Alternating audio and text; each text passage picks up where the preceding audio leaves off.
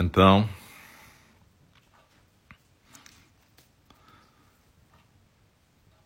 voltando.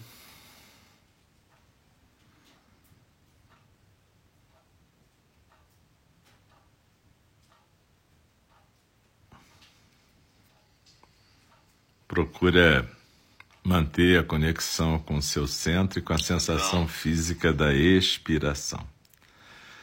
Às vezes acontece isso, flutua a internet e a gente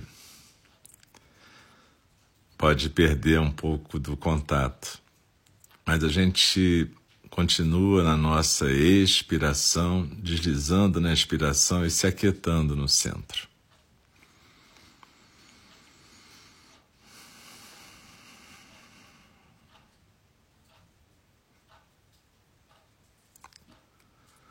Quando a gente se conecta com a nossa base, o nosso centro, a nossa respiração, a gente aceita tudo que está vindo e que está indo.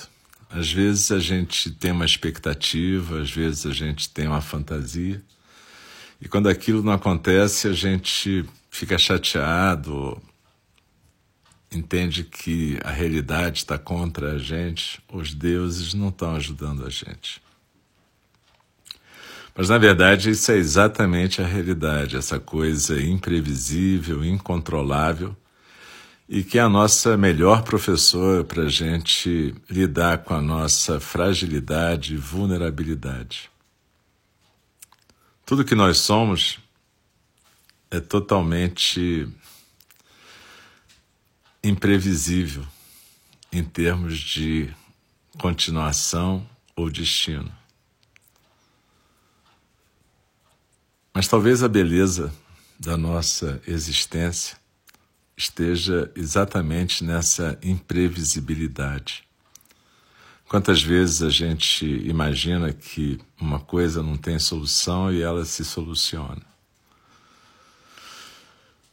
Então vamos prestar atenção nos nossos corpos nesse momento, a nossa existência singular deslizar na inspiração, nos aquietarmos no centro.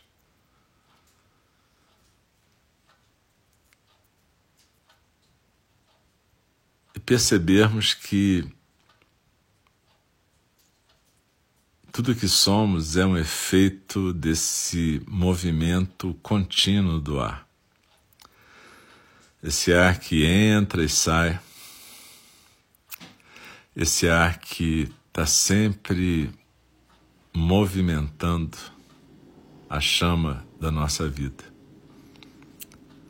Desliza na expiração e se aquieta do centro.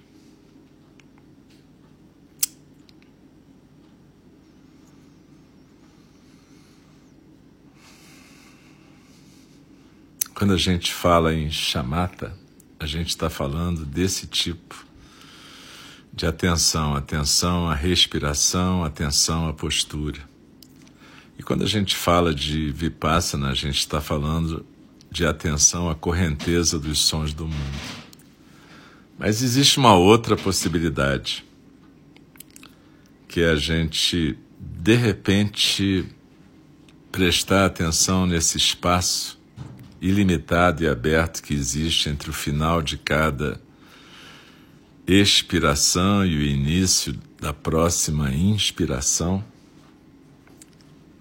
e a gente perceber uma quietude, um espaço aberto, onde nem essa observação do movimento do ar acontece.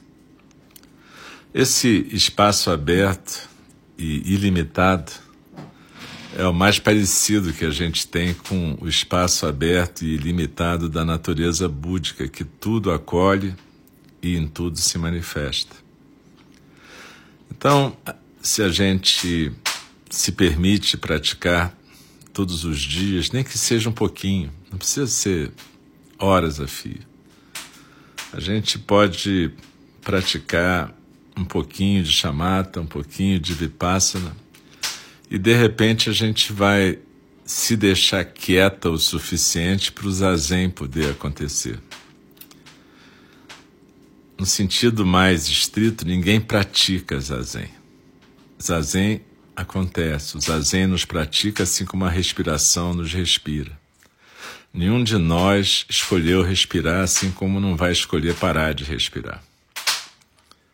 A respiração vem e vai, apesar de nós. E o zazen também, ele vem e vai apesar de nós. O que a gente pode fazer é não atrapalhar esse zazen. Então, nos próximos momentos, vamos compartilhar o silêncio e simplesmente deixar fluir inspiração, expiração e quietude.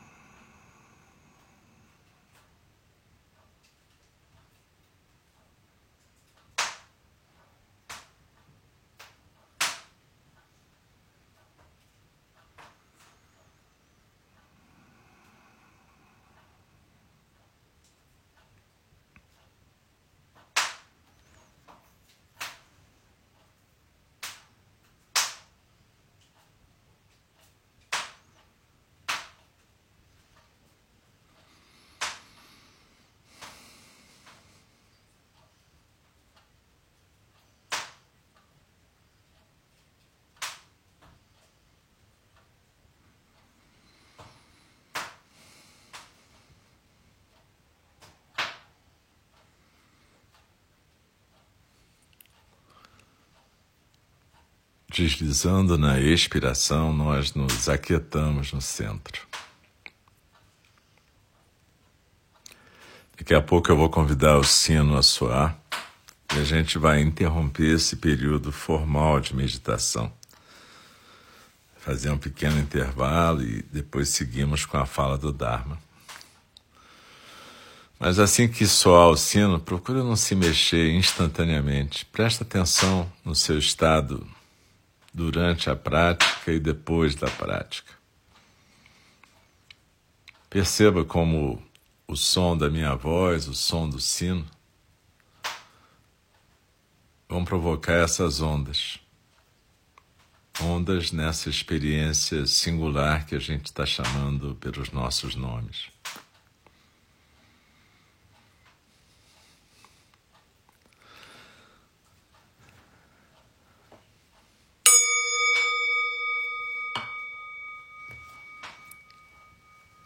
Com as mãos em prece, eu saúdo a prática de cada uma de nós, agradecendo a presença e pedindo desculpas pelo problema técnico, né? Teve alguns minutos em que não transmitiu.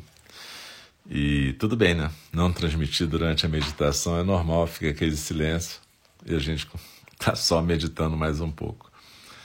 Mas é isso, né? É curioso, porque, como eu disse, o som da minha voz e o som do sino, o crepitar da lareira, tudo isso são ondas. O que a gente às vezes não percebe é que nós também somos ondas e as percepções se dão no encontro dessas ondas. Mas muito obrigado a todas e todos que estão aqui, todos. A gente vai fazer um pequeno intervalo para a gente poder atender nossas nossos corpos e eu vou até tentar trocar de posição aqui para ver se o telefone não falha de novo durante a fala do Dharma, porque o Sutra de Vimalakirti é um sutra extremamente importante para a nossa prática. Eu não gostaria que falhasse, embora, enfim, meu desejo não é bem o que funciona, como a gente acabou de ver, né? Tudo é imprevisível, mas eu espero que a gente consiga compartilhar esse sutra daqui a pouquinho. São 20 e 26, às 20 e 30 a gente retorna. Muito obrigado